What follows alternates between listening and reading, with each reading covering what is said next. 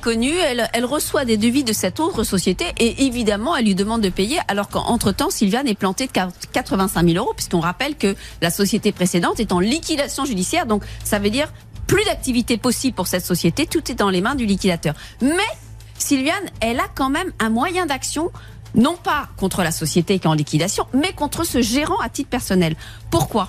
Parce que elle le sait, Sylviane, il a eu une première liquidation judiciaire en mars, en janvier 2022. Or là, il a une deuxième société en liquidation judiciaire. Et il y a un article très intéressant que beaucoup de gens ignorent, c'est le L643-11 du Code de commerce qui dit que lorsqu'il y a deux liquidations judiciaires dans un délai inférieur à 5 ans, eh bien le gérant ne peut pas échapper à la poursuite des créanciers. C'est-à-dire qu'aujourd'hui, Sylviane, à titre personnel, elle va pouvoir continuer de poursuivre le gérant de l'entreprise. Ça serait pas mieux déjà s'il y avait aussi une loi qui, quand quelqu'un liquide dans la construction, ne puisse pas remonter une pendant un certain délai, pas pour, pour, essayer d'éviter celui qui euh, liquide la société en janvier, qui en remonte une autre en mars, et puis le problème, c'est que la première, elle n'était pas dans la construction, elle était dans le transport. Ah et quant à la deuxième, il a mis sa femme.